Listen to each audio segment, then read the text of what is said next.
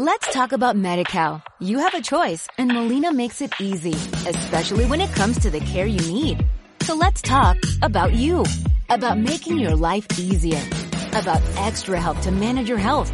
Let's talk about your needs now and for the future. Nobody knows MediCal better than Molina. It starts with a phone call. Call 866-420-5330 or visit meetmolinaca.com. Let's talk today. ¿Estás harto de los musicales clásicos?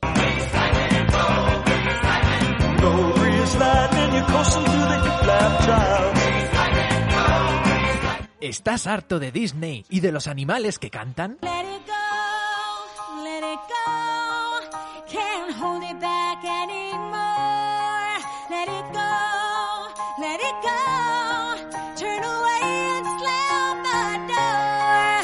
Soportas a Jim Kelly y Fred Astaire?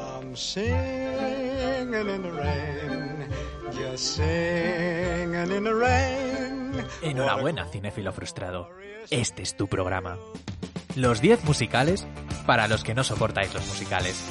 Dale caña,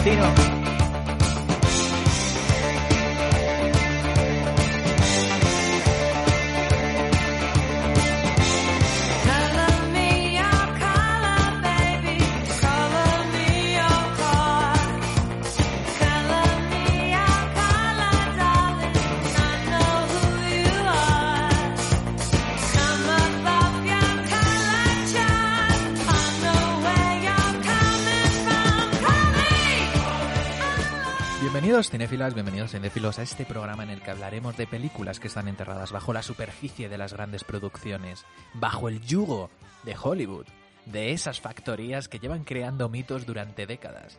En este nuevo programa de Cinéfilos Frustrados ahondaremos en 10 películas temáticas, 10 películas que se escapan de las convicciones y convenciones de estos géneros. Y vamos a empezar hoy con la música, porque a quién no le gusta la música, a quién no le gusta disfrutar, pues a mucha gente, sobre todo cuando una ardilla te canta canciones tan aberrantes como esta.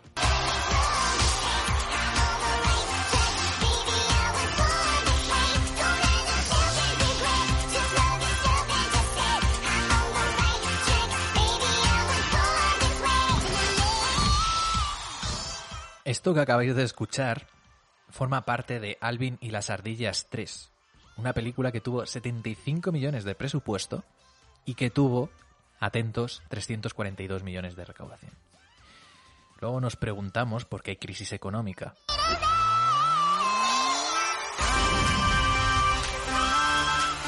Seguid, seguid. O sea, podemos estar toda la tarde escuchando esto.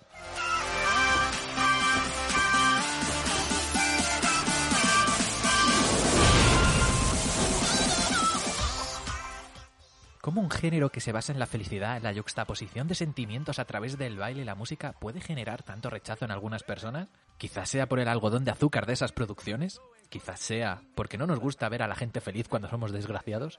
Quizás he tomado hoy demasiado café. Todo es correcto. Por eso mismo, hoy he seleccionado 10 películas que utilizan la música como elemento narrativo y central de su trama, que utilizan la música como yuxtaposición y creación de sentimientos respecto al ser humano, utilizan la música como no lo utilizan los musicales clásicos que tanto aborreces. Así que, querido cinéfilo, coge tu cinturón de seguridad, que nos vamos por un viaje de música.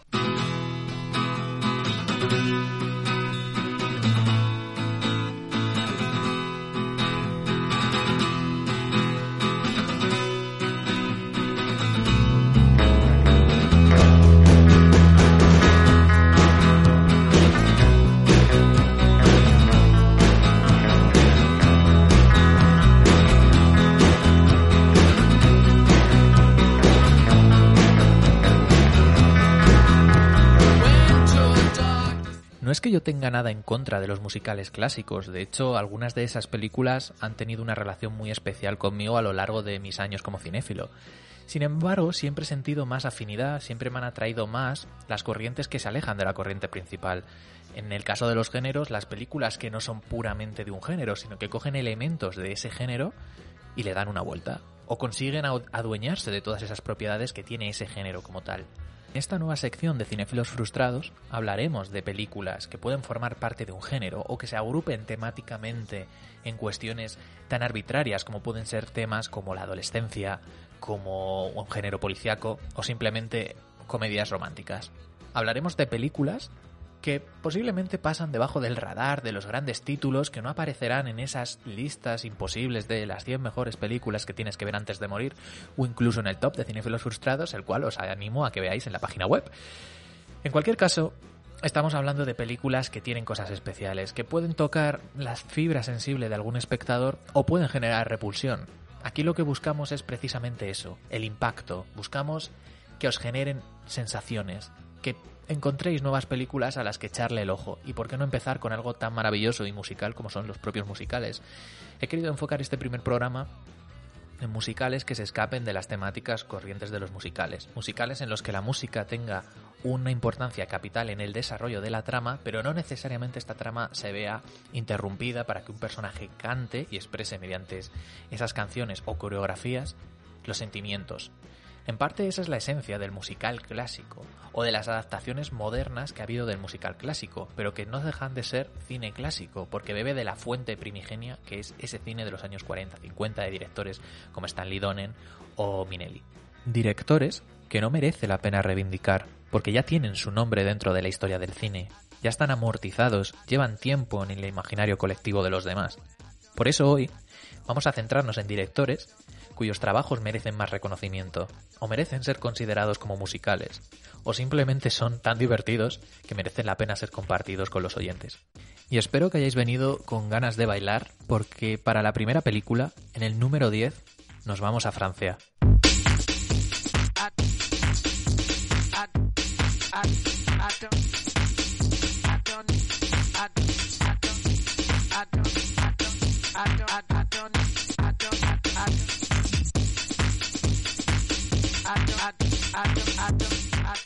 Si sois oyentes de este podcast, sabréis que Clímax es una de las películas que ya hemos citado más de una vez en diferentes aspectos del programa. La citamos como alguna de nuestras películas favoritas de 2018, la citamos en el Festival de Sitges, incluso participó en un Carabé, en el que lamentablemente no pudo ganar. Pero es una película muy a reivindicar porque pese a ser de un director como Gaspar Noé, un director conocido dentro del cine independiente, no es una película tan bien valorada. Y me parece una reconversión del musical clásico, llevándolo a un extremo no apto para todo el público, pero para el que entra en esta experiencia psicodélica, va a encontrar una película extraordinaria y como nunca ha visto antes. Porque pensemos en una cosa, si la esencia del musical es la exposición mediante los elementos de la música, de la coreografía y del baile, de los sentimientos, del estado anímico del personaje, de esa realidad invisible que es incapaz de mostrar mediante las palabras y los diálogos sociales? ¿No es clímax precisamente el clímax de todo esto? Estamos hablando de una película en la que el medio es el mensaje y viceversa.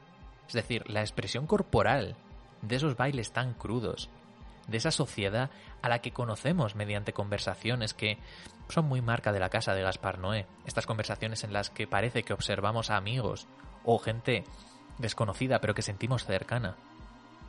Encuentra en esta película un significado cuando mediante esas palabras vemos la expresión posterior de toda esa canalización, es decir, de todos los celos que pueda haber entre personajes de esta banda que baila, de todos los miedos, de incluso de relaciones incestuosas, de relaciones puramente sexuales, de relaciones de dominación de uno sobre el otro. Es decir, durante la hora y media que dura esta experiencia impresionante, asistimos a un retrato mediante el baile y la música de lo que es la condición humana en este sector concreto de la población, en un sector de personas que viven a través de la expresión corporal y de su propio baile. Quizás Clímax no sea considerado un musical por mucha gente, pero yo creo que coge la esencia de este musical y lo lleva a un nivel de exploración impresionante. El valor técnico de la película es incalculable. Estamos hablando de planos larguísimos, a los que yo no llamaría plano secuencia, pero sí planos de muchísimo dinamismo, con mucho movimiento y donde el acting es absolutamente impresionante, rodado por personajes que ni siquiera eran actores profesionales, a excepción de dos personas, rodado en apenas 15 días, con un presupuesto bajísimo, con todos los personajes hacinados en un hotel, mientras buenamente podían levantar este proyecto, que en cierto modo se pudo completar gracias a, la financiación de A24. Y es una de las experiencias más crudas e impresionantes de Gaspar Noé. Para mí a la altura de películas como Enter the Void, incluso superando a películas como Irreversible. En Luxa Eterna, Gaspar Noé juega con estos criterios, pero nunca los lleva al terreno del baile. Es decir, esto supone un nuevo paso en la carrera de Gaspar Noé. Y él mismo confiesa que en esta película tuvo que trabajar un poco bajo imprevistos. La fotografía la vuelve a firmar Benoit Deby, director que ha hecho fotografías tan impresionantes como Lost River de Ryan Gosling, como Spring Breakers de Harmony Corrine o incluso Enter the Void. Es decir, un viejo conocido con el que se divierte y que le permite trabajar en ese dinamismo cromático que tanto nos gusta a los fans de Gaspar Noé. Clímax tiene como título la sinopsis de su propia película. Una película impresionante, en la que es fácil sentirte fuera de ese juego, pero aún más fácil sentirte atraído por la violencia, por lo extraño, por lo que no quieres demostrar que eres. De eso va la película, de la animalización del ser humano con una pequeña variación sobre su entorno, en este caso una droga desconocida que les hace actuar como realmente se ha mostrado antes que son. Solo que aquí las caretas se caen y lo único que nos queda es un baile.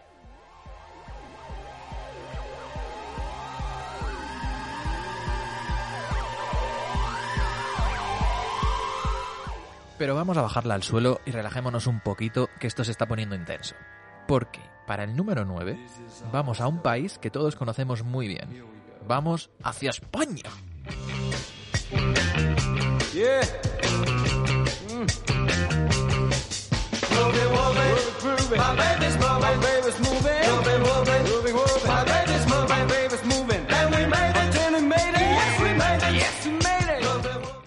Y es que cuesta creer que Iván Zulueta, el director maldito por antonomasia del cine español, solo haya podido hacer dos películas antes de morir. Una es La Inmortal Arrebato, asentada y afianzada en la filmografía española como uno de los mejores trabajos de este país.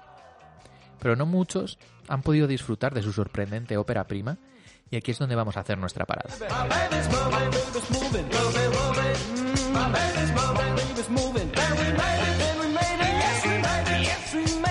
Un 2-3 al escondite inglés es una película fresca, divertida y sobre todo muy iconoclasta.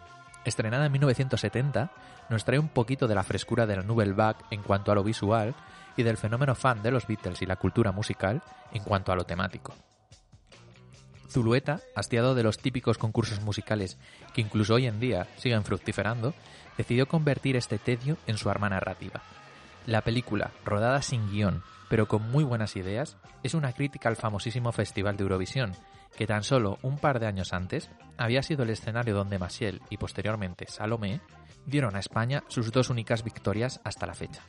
Así que Zulueta decidió crear unos protagonistas para su debut cinematográfico cuyo único propósito era el de sabotear la canción seleccionada para representar a España en el festival de música ficticio que hay en la trama.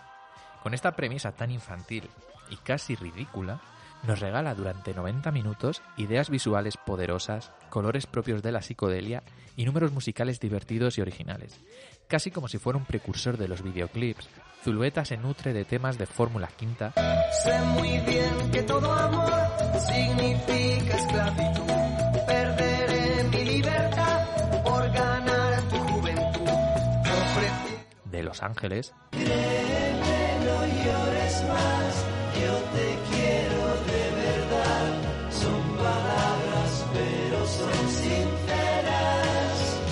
de los Pop Tops,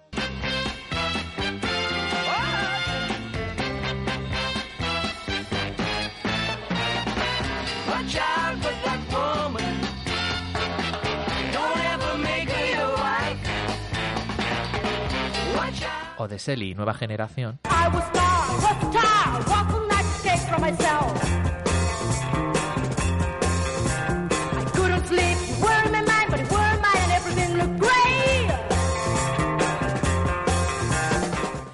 para retratar la España más vanguardista, pop e iconoclasta. Una España que se aleja de aquella que Farina, Joselito o Manolo Escobar nos llevan recordando cada semana en cine de barrio.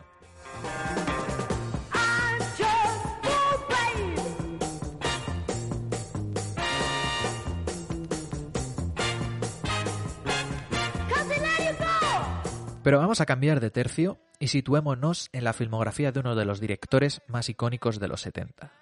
Brian De Palma, el que ha sido injustamente relegado a un escalón menor en la generación norteamericana de los 70, en la que tenemos a Scorsese, Coppola, Spielberg, Lucas o Bogdanovich, ha sido siempre un director que no ha seguido ninguna regla.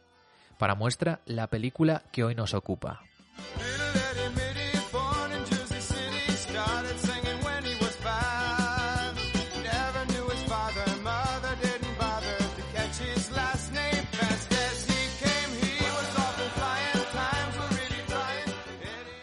En el puesto número 8 tenemos El fantasma del paraíso, otra crítica en clave de comedia a la industria musical, los pactos con el diablo de las discográficas y las mentiras tras las actuaciones en directo.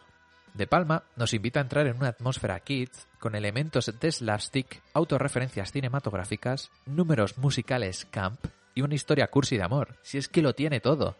El gran triunfo del amigo Brian De Palma es combinar elementos de comedia con terror y sátira para presentarnos al primo lejano de The Rocky Horror Picture Show.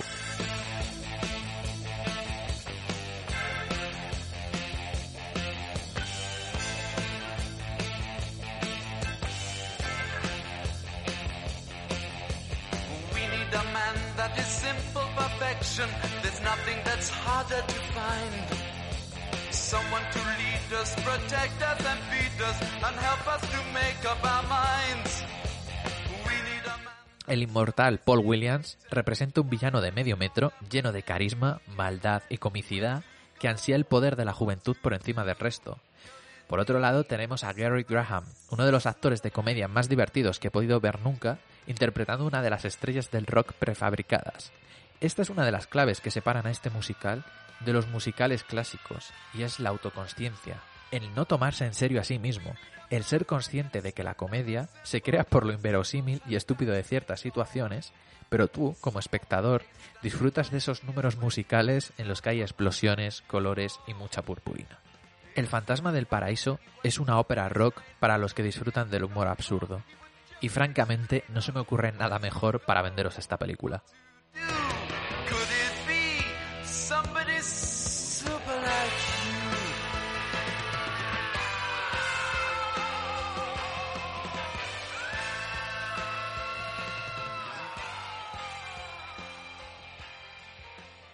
Y hasta el momento hemos tenido música electrónica para empastillarse bien duro, grupos pop de los 60 para soñar y ópera rock para dejar salir nuestro lado más grandilocuente.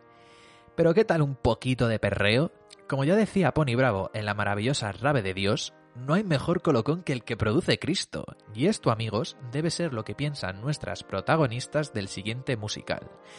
Así que mano en el puto pecho y el corazón en el aire, porque en el número 7 vais a sentir todos la llamada. Hoy he sentido la llamada con toda la fuerza, las luces apagadas y las piernas abiertas. Y es que me acuerdo perfectamente, era el año 2017, estaba en el Festival de Cine de San Sebastián, ya era uno de los últimos días y claro, cuando uno está a ese nivel ya hay que empezar a mm, sacrificar ciertos peones en el ajedrez porque uno no aguanta eh, cinco o seis películas diarias pues alguien tiene que sufrir y alguien tiene que perderse. Y mi candidata era La llamada, una película que formaba parte de la gala de televisión española, no formaba parte de la sección oficial, pero sí que es cierto que se, se estrenaba en el festival. Vi el tráiler, no me convenció mucho, estaba muy cansado y decidí no ir a verla. Por algún azar del destino que desconozco, algo ocurrió ese día, no, recuer- no recuerdo exactamente qué fue, pero algo me hizo ir al cine. Fui al cine y me sorprendió que la mayoría de gente era un pase para acreditados de, cre- de prensa, pero la mayoría de personas que había no eran acreditados de prensa, sino un montón de jóvenes del jurado de la juventud, un jurado que hay en el Festival de Cine de San Sebastián, en el que participan hasta eh, chicos de 25 años, chicos y chicas de hasta 25 años. Pues bien, el cine se llenó de gente joven en el pase de la gente mayor. Empezó la película y yo sabía que era un musical, pero esperaba algo más cutre o hortera o la típica españolada que puedes esperarte de producciones tipo A3 Media o eh, Mediaset, que mucha gente no le convence. Y el caso es que yo entré al cine un poco receloso pensando que quizá a los 20 minutos estaría fuera y lo que me encontré es una película divertidísima, alegre, con muchísimo ritmo, desenfadada, en la que el público cantaba, el público aplaudía, en el que en mitad de una escena bestial la gente empezaba a aplaudir, algo que normalmente no se ve, es decir, la comunión que había entre el público, el espectador y la película fue impresionante. Luego me di cuenta y empecé a investigar que la película se basa en una obra de teatro llamada La llamada, que estaba dirigida por los Javis, y desde entonces le tengo muchísimo cariño. Es una película en la que el reggaetón de una chica protagonista que está enamorada de Dios toma el protagonismo, nunca mejor dicho, pero no solo ella, sino que cada personaje femenino, cuatro en total, tiene un dilema que al final de la película se resuelve. En ese sentido, es muy redonda como el musical clásico, en el sentido de que se desarrolla un conflicto para un personaje que a lo largo de la trama se va a ir eh, resolviendo. Pero todos los elementos que llevan a ese desenlace son totalmente diferentes a lo que podemos esperar de una película de Stanley Donen, por ejemplo. Es decir, hay un montón de referencias a la cultura pop, un musical genuinamente español en el que hay expresiones españolas dichas por personajes españoles y que se aleja de intentar trasladar algo que ocurre mucho en el cine español, intentar traer lo americano a España y no hacer una conversión real. Aquí respiras elementos de la realidad cotidianas del día a día. Y es que esto es lo maravilloso, porque la llamada, aun sabiendas de sus limitaciones en todos los aspectos posibles a la hora de hacer una película, no solo no intenta camuflarlas, sino que las pone en primer término para hacer de ellas un estilo. Y de ese estilo consigue una experiencia que traspasa la pantalla. Una experiencia religiosa en la que todos van a perrear hasta el suelo, papi.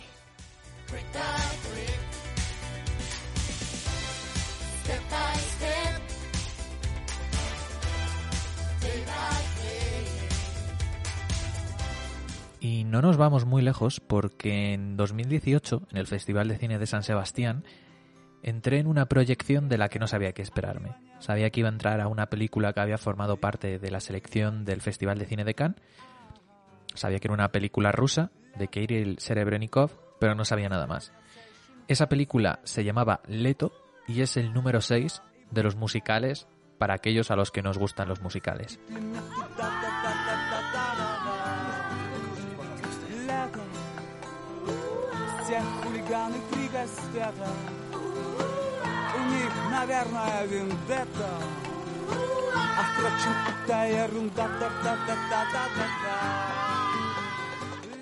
¿Por qué he elegido esta película? Porque es posiblemente uno de los mejores biopics que he visto nunca, en este caso sobre la figura de Víctor Soy, líder de la legendaria formación Kino, grupo legendario dentro de la Rusia soviética, y que sirvió un poco como pivote de apertura cultural hacia Occidente. Porque Leto es eso, Leto es la historia de unos jóvenes en Stalingrado que durante los años 80 disfrutan de hacer música, disfrutan del arte en general, una serie de jóvenes creativos, llenos de energía y que intentan imponer su arte y su forma de entender el mundo, muy alejado de la visión soviética de aquella época, más cercana a la visión occidental de la cultura y la forma de entender las relaciones sociales. Porque Leto, aunque tenga momentos musicales y esté centrado en una figura musical, también tiene momentos de belleza respecto a cómo tratar una relación de pareja en la que una de las partes empieza a sentir cosas por otro miembro. Y es que como drama, Leto es una gran película, pero como musical es soberbia. Yo no daba crédito cuando entré en el cine y empecé a ver cómo las fantasías de estos personajes destruían la realidad por completo y la vida, los momentos más mundanos, arbitrarios y casi aburridos, se convertían en momentos fantásticos en los que había animaciones dentro de la propia pantalla, en los que cantaban y se convertían en las estrellas, y daba igual lo mal que cantasen, daba igual las personas que le rodeasen, todo cambiaba. Es decir, la música tenía el poder de multiplicar las emociones y de destruir la realidad.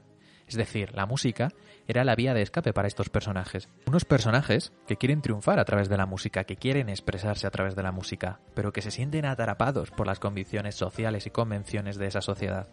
Es ahí cuando la música de grupos como Talking Heads, T-Rex o David Bowie sirven como momento de catarsis emocional y entonces empieza la fiesta, porque los números musicales en los que por ejemplo se versiona a Lou Reed son impresionantes.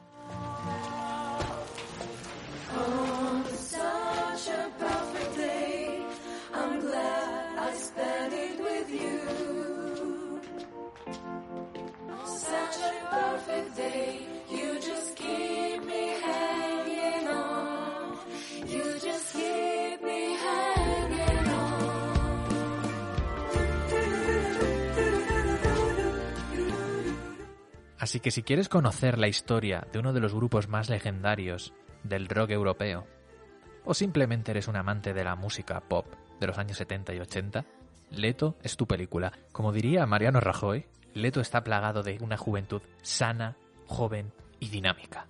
Y eso, amigos, siempre es positivo.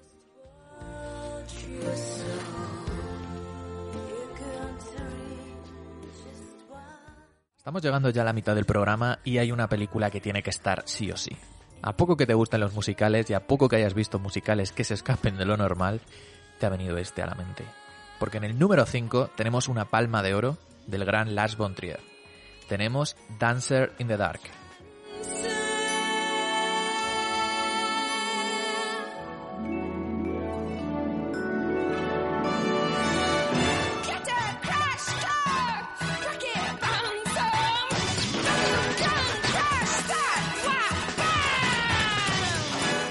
Y hablamos de una película que siempre ha estado salpicada con la polémica, desde las acusaciones de Björk hacia Lars von Trier, quien afirma haber sufrido acosos durante todo el rodaje, hasta la polémica decisión de llevarse la Palma de Oro en, el año 2000, un año en el que hubo títulos tan potentes como Deseando Amar de Wong Kar-wai o Gigi de Edward Jam.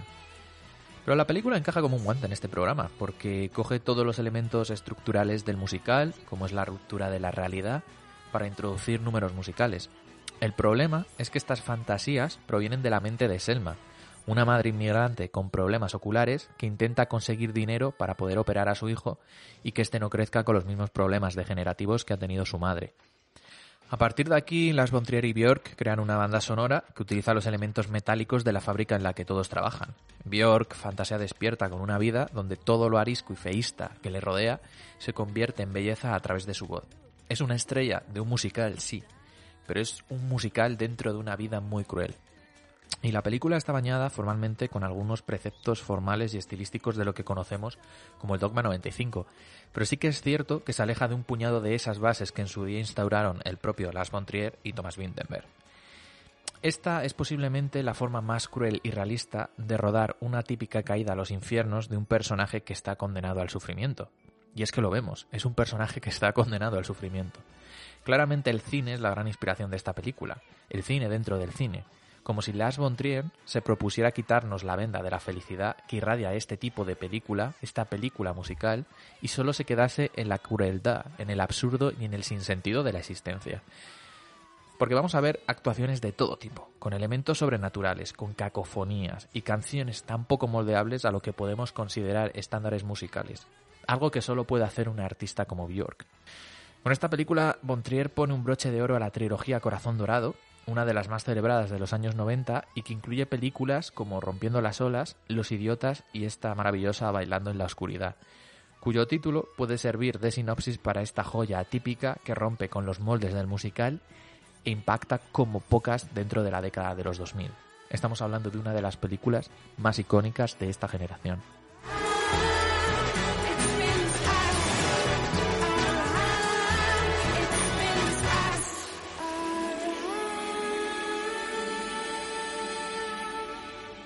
Bueno, bueno, bueno, bueno, nos estamos acercando al podium, ya queda muy poquito para conocer quién es el oro, la plata y el bronce, y se ha quedado fuera. Se ha quedado fuera una de las películas a las que más cariño tengo de la década 2010. Se ha quedado fuera una película que me va a ser muy difícil sintetizar y explicaros por qué es tan importante. Pero vamos allá. Por favor, mucho cariño para el número 4, mucho cariño para Swiss Army Man.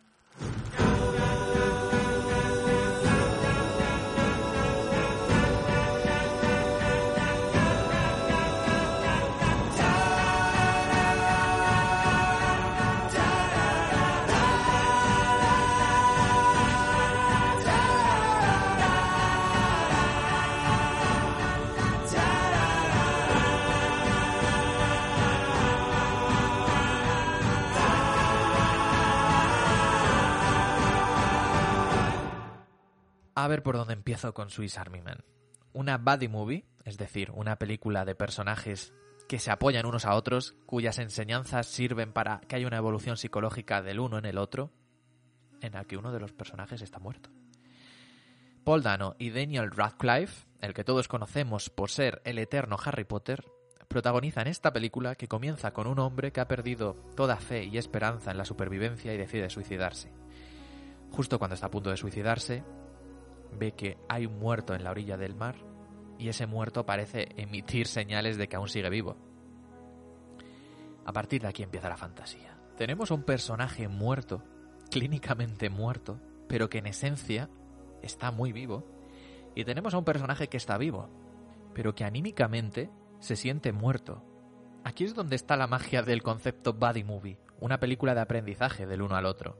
Y ese aprendizaje, claramente inspirado por el cine y por el hecho de contar historias, estará marcado por los musicales, por números musicales inverosímiles, con homenajes al slapstick, con homenajes a lo grotesco, francamente divertidos, muy creativos y con mucha profundidad moral, porque la película yo creo que injustamente relegada a un lugar de comedia absurda, de comedia ligera, sin mucha capa de profundidad, y no solo es que tenga una gran capa de profundidad moral, sino que visualmente, estéticamente, formalmente es una película llena de ingenio, muy creativa y muy original.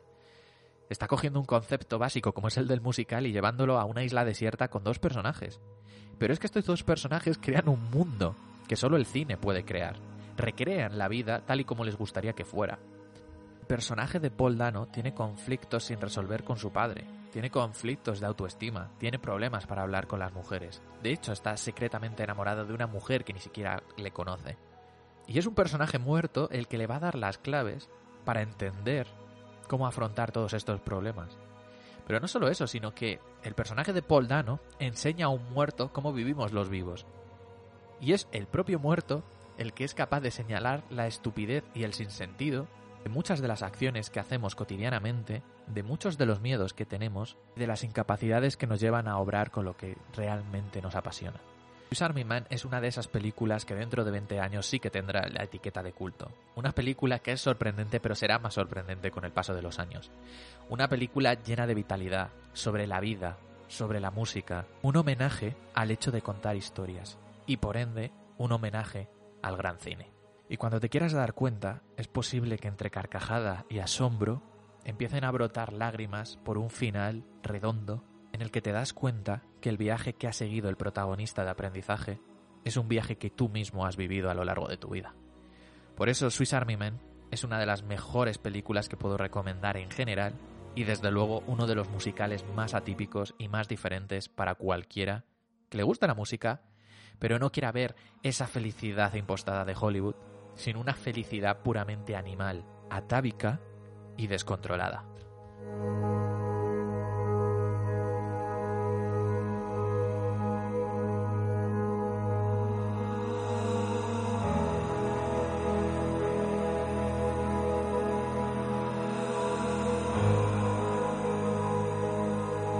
Y ahora sí que sí, nos vamos a las medallas. Corría el año 1984 cuando Jonathan Demme, conocido por todos como el director del Silencio de los Corderos, hizo historia al rodar Stop Making Sense, una pieza artística catalogada como musical, pero que en realidad no dejaba de ser un concierto rodado durante tres días de la icónica banda Talking Heads. Posiblemente esa experiencia cinematográfica fuera la punta de lanza para David Byrne, el líder del grupo Talking Heads y nuestro protagonista con su única película en el puesto número 3. Porque en ese puesto, en el puesto número 3, tenemos True Stories de David Byrne.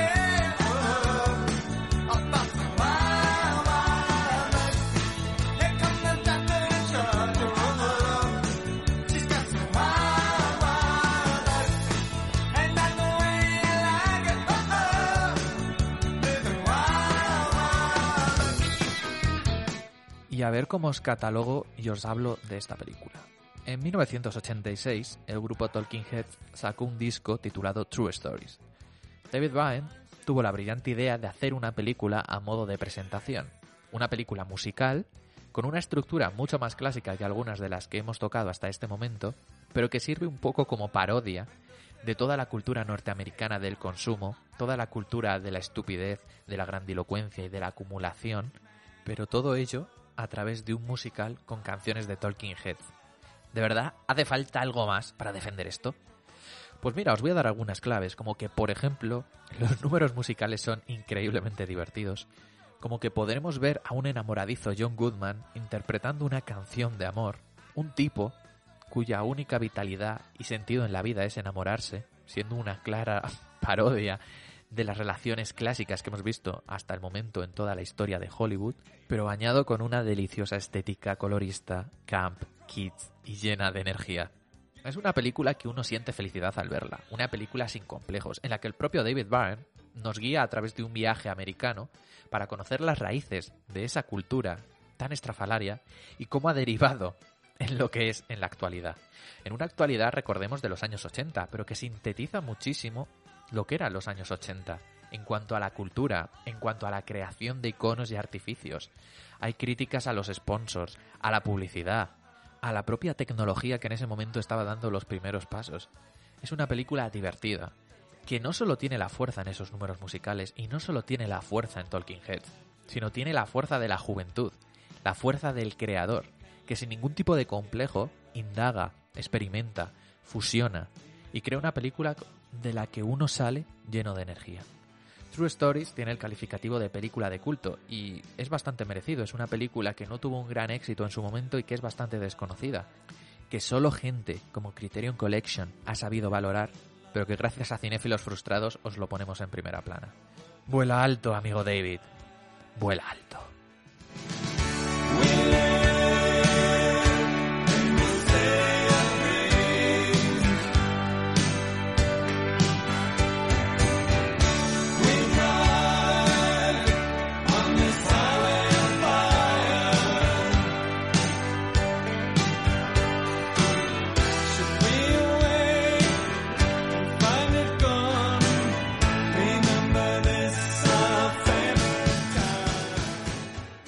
Ya estamos llegando al final, ya solo quedan dos piezas artísticas para cerrar este programa de 10 musicales especiales y atípicos, y nos vamos a ir con uno que es muy atípico, tan atípico que ni siquiera es una película. Es un cortometraje, cercano al mediometraje, que podréis encontrar en YouTube y del que ya he hablado alguna vez.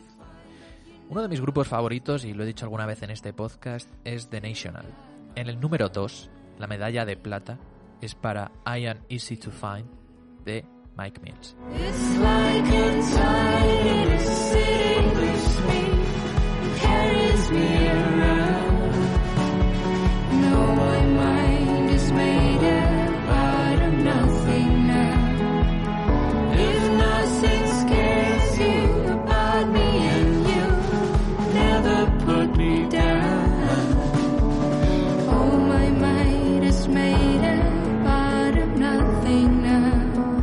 lo siento mucho amigos, no iba a desperdiciar la oportunidad de poner a The National en el podcast. Quizás sea la última oportunidad que lo tenga, así que he hecho all in. Pero vamos, que esto no es una actitud paternal hacia el hijo tonto. Para nada, estamos hablando de una pieza artística realmente preciosa. Y como dicen los ingleses, breathtaking. Es una pieza inspirada mutuamente. Es decir, el propio disco se iba escribiendo a la par que la historia, y la historia tenía influencia en el propio disco.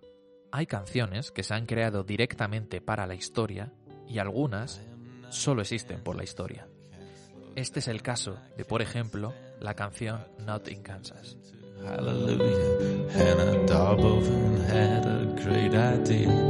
Make a list, write it down, shave your head, draw a crown, move back home with mom and dad. The pool is drained and they're not there. Our bedroom. Pero ¿qué ocurre en esta historia? ¿Por qué es tan atractiva? ¿Qué tiene de especial? Para empezar, estamos hablando de un musical que no tiene diálogos. Un musical mudo. Es decir, la antítesis de lo que podemos esperar del sonido y la musicalidad. La comunicación entre los personajes se hace a través de intertítulos y a través de la propia letra de la música, empalmando un efecto Kuleshov tras otro durante cerca de media hora. Es decir, dejando que sean las imágenes y solo las imágenes y el orden que éstas ocupan en la historia las que le den un significado a todo lo que estás viendo. Es decir, como espectador, eres un espectador activo. No te van a subrayar nada. Te van a dar pequeñas pinceladas para que puedas entender la vida de su personaje femenino protagonista. Un personaje que está interpretado por Alicia Vikander y que nos cuenta la historia desde el nacimiento hasta la muerte de una mujer. Una mujer que nosotros como espectador vemos siempre igual. Alicia Vikander es un bebé, pero Alicia Vikander también es una anciana. Todo lo que hay a su alrededor va cambiando. El peso del tiempo lo vamos viendo, pero nunca en su protagonista.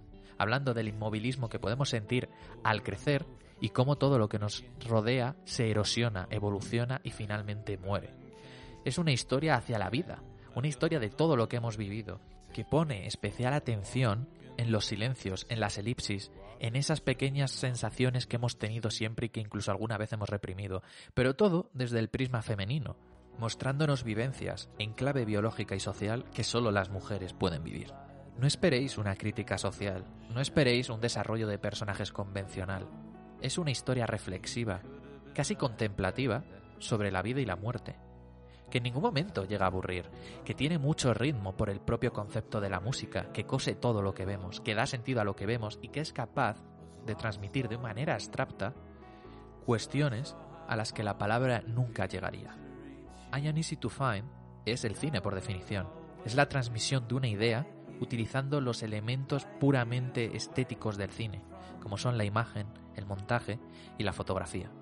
Una fotografía en blanco y negro que brilla, que se nos escapa, que nos hace ver que la vida al fin y al cabo son instantes fugaces determinados por el tiempo y que se escapan hasta llegar a años luz, con ese light years que cuando acaba te das cuenta que la vida no es más que una sucesión de frames desordenados.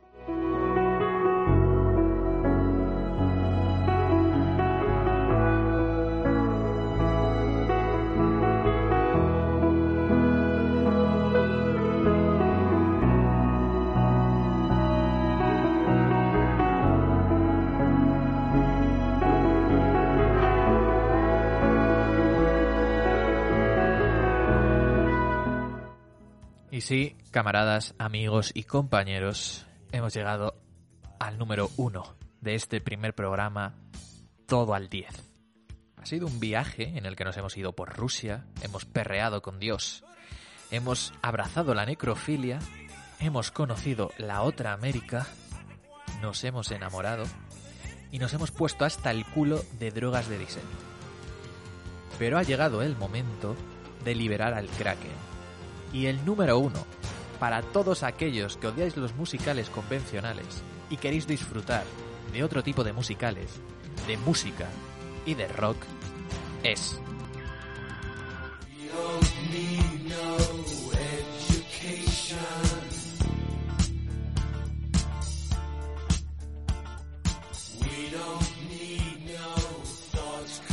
Pink Floyd, The Wall de Alan Parker. A ver, a ver, a ver, a ver, a ver, vamos a parar esto porque yo no sé muy bien cómo poder condensar en tan poquito tiempo todas las cosas que tiene esta película. Una película que mezcla animación con ficción, que lanza flash forwards y flashbacks, que utiliza diferentes tipos de montaje, desde un montaje narrativo que busca simplemente el avance de la historia, a un montaje mucho más conceptual o emocional que busca indagar en el subconsciente o en el interior del personaje, hasta el vanguardista montaje de atracciones que Eisenstein puso en el mapa cinematográfico hace ya casi 100 años. Aquí sí que tenemos un psicoanálisis en toda regla a su personaje principal, un personaje llamado Pink, que es una estrella del rock y cuya vida estará marcada por madres posesivas, mujeres infieles y educación deleznable. El disco The Wall de Pink Floyd sirve para que Alan Parker y Roger Waters unan fuerzas para llevar la historia conceptual del disco a la gran pantalla. Y consigue hacer esto con una profundidad increíble. Hay elementos del cine bélico, hay crítica social, hay drama psicológico, hay thriller, hay momentos de comedia, hay momentos de puro espectáculo. Es un viaje para indagar y conocer que la privacidad de nuestra propia libertad puede acabar relegándonos y convirtiéndonos en nuestro propio villano. Y muy hábilmente consiguen expandir el mensaje individual al colectivo. Consiguen trazar un paralelismo entre la historia de Pink, su deterioro como individuo a raíz de las experiencias personales que ha tenido muy marcadas en su infancia, desde la ausencia de un padre hasta su represión sexual, para hablar de cómo el individuo crea a la sociedad, y no viceversa. Cómo la sociedad es un colectivo de individuos, cómo de moldeable y manipulable es, cómo todo tiene dos caras, Y todo esto se hace a través de un disco impresionante como es The Wall, a través de números musicales de pura rabia, que no rompen la acción, sino que forman parte de un todo. Esto es lo que hace que la narrativa sea tan interesante. Toda la historia está delimitada y controlada por la música. Lo que cuentan las canciones es lo que cuenta el personaje. Hay momentos francamente célebres, como el de la rebelión de los alumnos en el colegio, o la celebración del meeting de Pink convertido en una especie de Adolf Hitler moderno. Al final, The Wall nos habla del muro interno que construimos alrededor de nosotros y cómo los demás pueden ayudarnos o no, pero depende de nosotros destruirlo. Y cuando éste cae y destruye y somos expuestos a todo lo que nos da miedo, lo único que queda es reconstruirnos. Ese es el final de la película y esa es la tesis final de la película. La reconstrucción, el análisis y la redención interna. Solo que esta viene precedida de un riff de David Gilmour que hace que todo sea mucho más sencillo.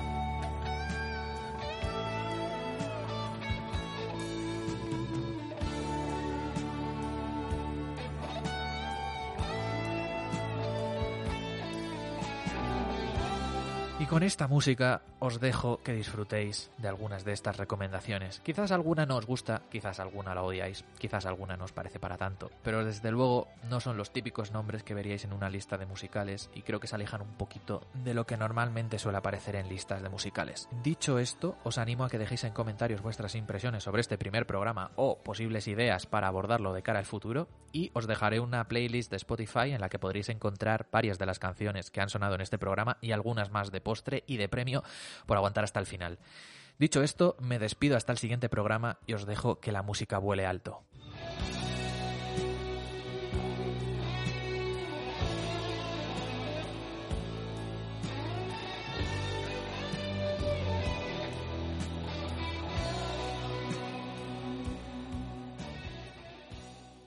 Let's talk about MediCal. You have a choice and Molina makes it easy, especially when it comes to the care you need. So let's talk about you, about making your life easier, about extra help to manage your health. Let's talk about your needs now and for the future. Nobody knows MediCal better than Molina. It starts with a phone call.